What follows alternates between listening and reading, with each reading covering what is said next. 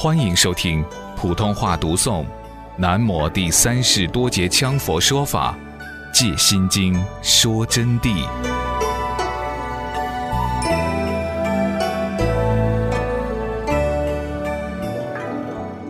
那么变为一切有所得以后，此时就要生大用了。以前说的处处不需要用，现在要生大用，要生大乐，乐到顶点。这里指的大用是什么？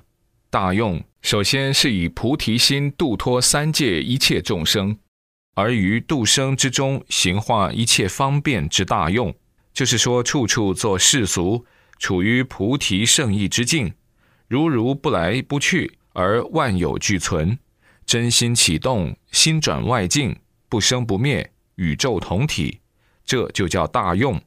那么同时，有的同学又想了。我尽做这些事情，难道我去看一场电影都不可以呀？难道我想到哪里耍一耍，我用点功夫来他一个神足通也不行吗？当然，这是可以的。有道之人不需要用多大的力，轻轻就成功了。对我来说是不可以，因为我没有大用功夫，用再大的力也没有用。我没有本事，有什么用呢？如果你已经生大用了，你就可以任运自如，高兴怎么用就怎么用。如果得不到这个享受，我们学佛来干啥？所以学佛的目的嘛，就是为了最后解脱嘛，进入大用嘛，大乐嘛。这里的大乐是不是昨天晚上所讲到的跟极乐世界一样的啊？不对，这里的大乐就胜于极乐世界百千万倍的乐了。这是佛菩萨的境界之乐，极乐世界是不能论比的啊，不能论比的。今天在此，我只给你们说一种乐。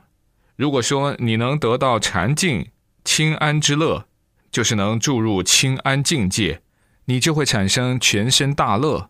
那么你能注入清安出境，都能产生局部大乐，那个快乐是无法形容的。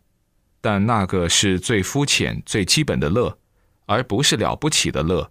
可是我们有的同学就不是这样的。当然，那个同学今天没有在这儿，但是你们有好几位同学都听他讲过好多次了。他的见地现在还没有炉火纯青，但虽然没有炉火纯青，他修行啊还是很不错的，比我们这里边很多同学都认真。因为他毕竟修了几十年了，那么他就进入过两三次禅乐，而以此禅乐作为自己的一种安慰，那么他就以此禅乐拿来教化于众生，这也是他的菩提心的觉受，但实质上是一种执着，他还不知道，对我们来说那是无稽之谈的一件小事，就相当于我今天从街上过。洒水机偶尔沾了一点水在我的脸上，我早都把它忘得一干二净。正因为他执着，所以这几年来就没有乐了。他的禅乐是初禅之乐，他讲给好几个人听的了。我们在座哪些人听到过？一些同学答我。好了，他是说的有一天他突然一用功，头上突然乐得来不得了。乐得来叫做安逸得板，安逸得板方言舒服的不得了，人都没办法控制。录者住，他说的，同学们大笑，这是他的原话，是不是？无问到达，是是是。他说乐了几个小时呢？一男同学答：四个多小时。无问到达，四个小时。无问到达。他乐得来求饶，哎，乐得来告饶，不是叫求饶，那么他就认为这是很了不起。实际上啊，可惜了。如果他不执着啊，他会全身大乐。他那个是局部小乐，当然最后又发过一次。禅乐的境界是胜过世间的乐一百倍，这是世尊告诉我们的。他那个是局部。算个什么？世间之乐，最乐、最舒服的乐是男女淫欲之乐，但是禅乐的境界要胜过他一百倍的快乐，所以学佛的人就不能去搞什么淫欲。哎，这里有些同学就吓到了，我完了，我们还有一个家的嘛，我还有丈夫，我还有妻子的嘛，那咋得了呢？我要给你们说清楚，我不限制你们，你们的家是你们个人生活问题，这是因缘的关系，不属于犯戒的。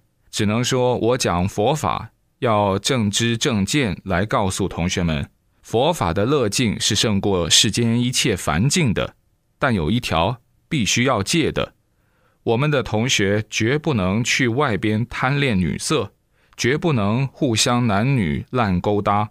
这是会招染黑夜灾障上身的。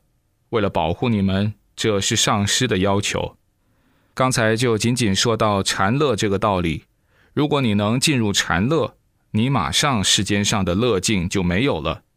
但是禅乐也不是那么简单的呀，也要是业力消除，也要依法而修才能进入。所以我说，我这位老学生还是很不简单的。他快九十岁了。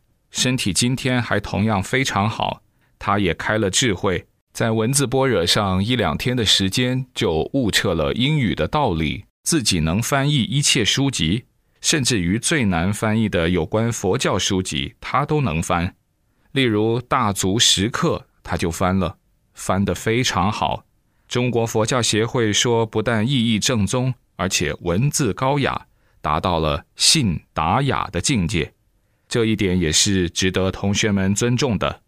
那么，我刚才所提出来的批评他的这个地方，是怕我们同学今后像他这样拇指尖乐一下都安逸的板了，这下就完了，就执着了。要无所谓，这是最肤浅的功夫嘛。执着了，就一切都完了。那么，也许这位同学和我们现在在座的有些同学也已经犯过这样的错误了。我批评了，就再不要提了。不但不提，要把它忘掉，不值得提的，不值得骄傲的。它不是一个什么功夫，只能说是偶尔黑障远离，敬业无助，自信现前。你证到法性的道理以后，住在一时的性海中而已。整天都处于这种境界，还要任运自如，周遍法界。那个境界才是我们要得的嘛！这点乐得来干什么？当然乐来了也是挡不住的啊！佛法好不好？当然就好的不得了，不但大用，还要大乐，还要得菩提果。菩提果就是佛所证之果，那么也就是彻底圆满佛的境界。得大智慧就是无上智，净慧的意思，还要大神通。无碍变化，这个大神通啊，我不知道讲给你们听过没有？维摩问疾，我跟你们讲过没有？这堂课没有谈过吧？同学答：没有。为什么我们要得大智慧？佛菩萨啊，证到那个境界以后，才知道彻底圆满的觉受，而普通的罗汉和初学菩萨，或者是普通的众生。是不知道那个觉受有多么幸福的，因此一旦取得了初果、二果，就再不想动了。包括释迦世尊的弟子都是如此，一学道、一了脱生死、正果以后，自己就飘飘然，根本无所谓，整天享受他的幸福和快乐，运用他的神通。世尊为此感到非常可怜于他们。